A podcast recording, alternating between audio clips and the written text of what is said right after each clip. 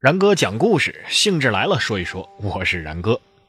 这《芈月传》开播之后啊，收视率是一路飘红啊，于是这段历史也成了人们热议的话题。在这个电视剧的第三十三集的时候，刘涛扮演的芈姝与方中信扮演的秦王所生的儿子嬴荡的童年演员亮相了。你看，这孩子的名字啊，就已经挺搞的了啊，叫嬴荡吗？可是这孩子的长相啊，却更是让人不忍直视。与之前这个小芈月那个演员啊，又萌又可爱的画风是完全不搭呀。加上刘涛和方中信的这个颜值那么高啊，淫荡却啊长成这副模样，不少网友都在吐槽这电视剧的选角也太不用心了吧？难道米叔和这个嬴驷啊结婚之前是做过整容的吗？恕然哥眼拙，还真没看出他们这儿子淫荡长得到底像谁。哦，对了，倒是跟那个说相声的岳云鹏有几分神似。而就是这个长得有点像岳云鹏的嬴荡，最后却成了秦武王。按理说这就没芈月什么事儿了，是吧？可是偏偏比嬴荡这名字还有小嬴荡的长相更搞笑的就是他的结局。据说在这个《芈月传》的电视剧里啊，这个秦武王是因为这个小腿骨折而驾崩的。难怪有网友感叹说呀，这是一个骨折改变了历史啊！因为如果没有这个秦武王的意外身亡，那芈月和他的子孙们，那基本上就无缘后来这荡气回肠的历史舞台了。可是您可能要问了，就这么一个小小的骨折，就能够让这一代枭雄归于尘土吗？历史上真实的情况是不是这样的呢？哎，今天的然哥讲故事，就给大家好好的讲一讲这秦武王，也就是嬴荡举鼎绝膑的故事。嬴荡也就是秦武王啊，也称秦武烈王。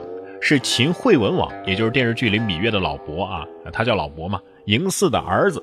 后来呢，当了秦国的国君，但是他在位的时间只有短短的三年。公元前三一零年，秦惠文王去世，秦武王嬴荡即位。这个秦武王从小就有个特点啊，那就是力气大，据说是天生神力啊，自幼就身高体壮，勇武好战。这人最大的爱好啊，就是跟别人比力气。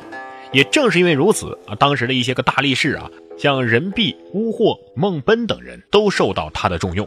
那要是搁现在的话，像陈靖开呀、战旭刚这些啊举重运动员，肯定都会得到他的赏识。你还真别说啊，这秦武王可以说他是咱们中国的举重运动的祖师爷。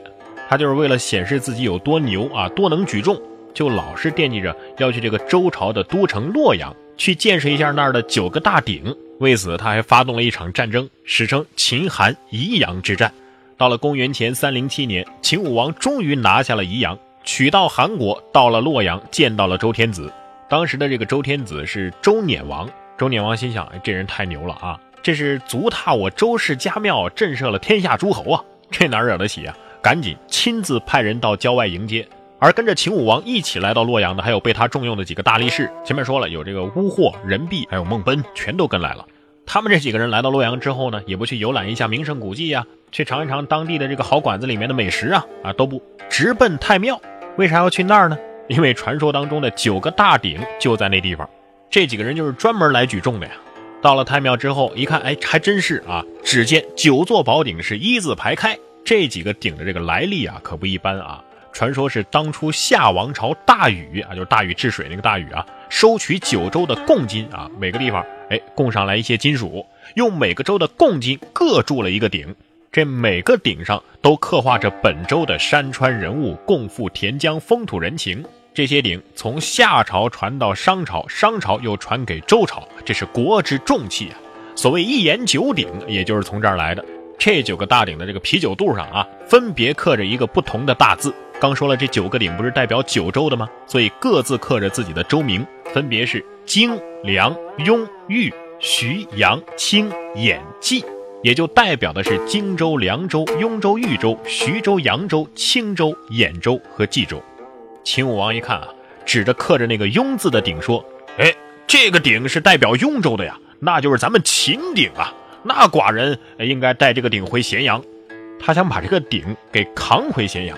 咱先不说这鼎你扛得动扛不动啊，这上面就刻一个雍字，就是你秦国的了，你就可以随便带走了。但是当时啊也没人管他，估计啊都当他在开玩笑呢。秦武王见他说了这话之后呢，没人搭理他，呃也挺尴尬的啊。他主动就问这个看着这鼎的保安呢，哎，我说哥们儿，哎这鼎有人曾把它举起来吗？对方抬眼一看，他说：“你开什么玩笑？这玩意儿从来没人能举，你造有多重吗？千钧之重啊，谁举得起来啊？”意思就是告诉秦武王说：“别打这主意了，怎么可能呢？”听到这儿，您可能想说了，肯定没人举过呀，谁这么无聊要来举这玩意儿啊？就算他想举的话，这周天子能让他举吗？哎，那还真不一定啊。咱们《史记》当中不是说项羽就是力能扛鼎吗？所以看来扛鼎这事儿啊，还真就是那个时代的武人啊一种爱好。不过这保安跟他说这鼎有千钧重，估计也就是随口那么一说啊，吓唬他的。为什么呢？这古时候一钧是多重啊？和现在三十斤。那千钧就是三万斤呐！咱们现代的这个举重运动，一百零五公斤以上级的这个挺举的世界纪录才二百六十四公斤呢，也就是五百二十八斤啊！这三万斤重，也太夸张了吧？那么这秦武王试图要去举的这个鼎到底有多重呢？其实这个问题啊，距今两千多年前的楚庄王就已经替我们问过了。不是有个词儿叫“问鼎中原”吗？春秋的时候。楚庄王陈兵于洛水，向周王朝示威。这周王朝啊，就派使者王孙满去慰劳。楚庄王就打听这九鼎到底有多重。前面不是说了吗？这九鼎可是夏商周这么一路传下来的。你问这鼎的轻重，不就是想取而代之了吗？王孙满也聪明，就回答他说：“周德虽衰，天命未改，鼎之轻重未可问也。”意思就是说呀，我周王朝还没到灭亡的时候呢，这鼎的轻重也是你能问的吗？于是这楚庄王呢，也就灰溜溜的撤兵回去了。就这样，本来我们是有机会知道这鼎到底有多重的，就因为这王孙满的一个小聪明啊，变成没机会了。当然了，这鼎的重量应该是周王所掌握的，这王孙满这个级别的恐怕也不知道到底有多重。但是他又不能直接在这个楚庄王面前说：“哎，我不知道有多重，那多跌份啊！”而且同时他有一个任务，就是要把这个楚庄王的野心给打回去，所以啊，才说了那番话。咱们前面也提到了。如果按照咱们现在这个举重运动当中的最高级别的抓举的世界纪录是二百一十四公斤，而挺举呢要更重一些，是二百六十四公斤。而这个秦武王要举的这个鼎啊，它毕竟不是杠铃啊，杠铃它毕竟是设计的这个很合理啊，这两边对称呢，你好抓好举。而这个鼎的设计，它本来就不是专门来让你啊去举啊去扛的，所以它肯定没有杠铃好举。所以这个秦武王举鼎啊，要看他是怎么举了。如果算抓举的话呢？呃，不会超过二百一十四公斤啊。如果算挺举的话呢，也肯定不会超过二百六十四公斤。一个呢，是因为刚说了啊，这鼎它没杠铃好举；另外一个原因呢，咱们现在的这个举重运动员呐，都是严格训练、科学饮食啊，只干举重这一件事儿。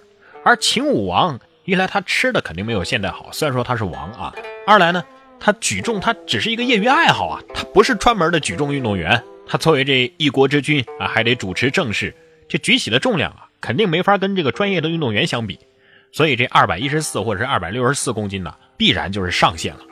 如果说按照已经出土的文物鼎来推算的话，那著名的这个司母戊鼎啊，其实应该叫后母戊鼎才对，因为过去呀把这个后母的这个后字认反了，才叫的司母戊鼎。这后母戊鼎啊，是世界上罕见的青铜器贵重文物，它是迄今为止所有出土的鼎当中最大最重的。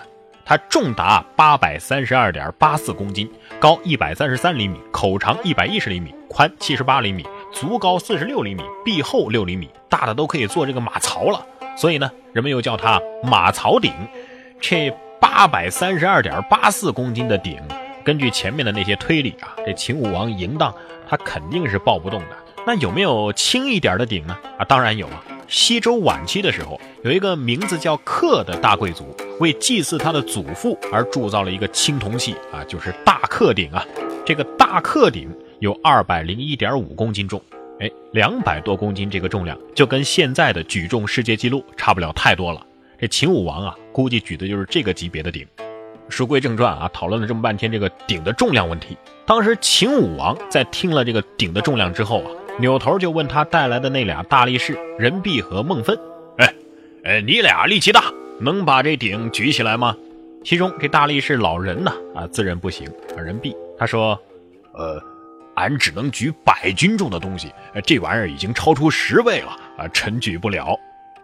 百斤多重啊？三千斤，三千斤他也举不起来啊，三百斤还差不多。但是另外一个大力士，这老孟啊，就是孟奔呐，可能觉得自己能行。”抡着胳膊就走过来了。这老孟说：“呃，俺试试，呃，举好举不好的可别怪俺啊。谁会怪你呢？巴不得你举不好，都等着看你笑话呢。于是啊，几个保安拿来大绳绑住这个鼎的耳朵，老孟啊勒紧腰带，挽起袖子，啊一双铁臂套入绳扣，大喝一声：“起！”只见那鼎啊，还真就被提起，大概有半尺的样子，但是瞬间就被扔回到地上了。再看这老孟啊，累的呀，眼珠蹦出，目自流血呀。秦武王一看，啊，笑着说：“哎。”你这举的也太费劲了哈，啊！不过你都能这个举起来一会儿，俺还能不如个你？不是，一般人要是看老孟举成这样，就就算了吧，这还举啥呀？这不拼命了吗？但是听秦武王这意思，硬是要跟这老孟比个高低啊！得亏这老人呐，就是人婢啊，还算是个明白人，赶紧就拦着大王说呀：“哎，大王大王，呃，您是万圣之躯，万万不可轻视啊，不可轻视啊，不要轻易的去尝试。”可是这武王正在兴头上呢，哪儿听得进去呀？非得去试试。但是这老人呢，还，拽着武王的袖子，硬是不让他举。这武王哪干呢？一下子就急眼了。嘿，你自己不敢举，你你这么拦着我，你这是嫉妒我？谁嫉妒你啊？老人听他这么一说，也也不再敢吱声了。毕竟他是大王啊。要不怎么说，呃，不听老人言，吃亏在眼前呢？啊，当然这个人是这个姓任的人。只见这武王啊。大踏步向前，双臂套入绳扣。这时候武王心里还想呢：刚这老孟只举了一小下那我不能输给他呀！我偏偏要举着走两步。哎，他要走两步。只见这武王啊，凝力并气，也大喝一声：“起！”再看那鼎，哎，也离地半尺。这秦武王刚想迈步，怎料武王力气用尽，突然失手，大鼎轰然落下，正砸在这武王的右小腿上。您说这还能不骨折吗？小腿骨都撇出来了。武王大叫：“哎呀妈，疼死俺了！”瞬间就疼晕了过去。等熬到了半夜，血流了一床啊，疼痛难忍，壮烈牺牲。就这样，当了三年大王的秦武王，game over 了。可是这大王死了不能白死啊！当时的秦国右丞相初里吉奉灵回到咸阳，追查这举鼎之事的责任。你说这责任怎么查呀？这不是秦武王自己作死吗？可是跟那个秦王比赛举鼎的老孟，可就倒了大霉喽，被灭了九族啊！哎，您可能要问了，那一直劝这个大王别去举鼎的那个老人呢？尽管呢，最终这个老人啊人婢没有拦住秦武王蛮干，但毕竟人家还是三番五次的拦着来着，啊，都都拽着你不让你去了，所以啊，不但没惩罚他，还给他升了官，升他当了汉中太守。看看。这关键时刻，头脑保持清醒，比你有多大力气都管用啊！再紧接着，这秦国不能没王啊！这王已经举鼎举死了，咋办呢？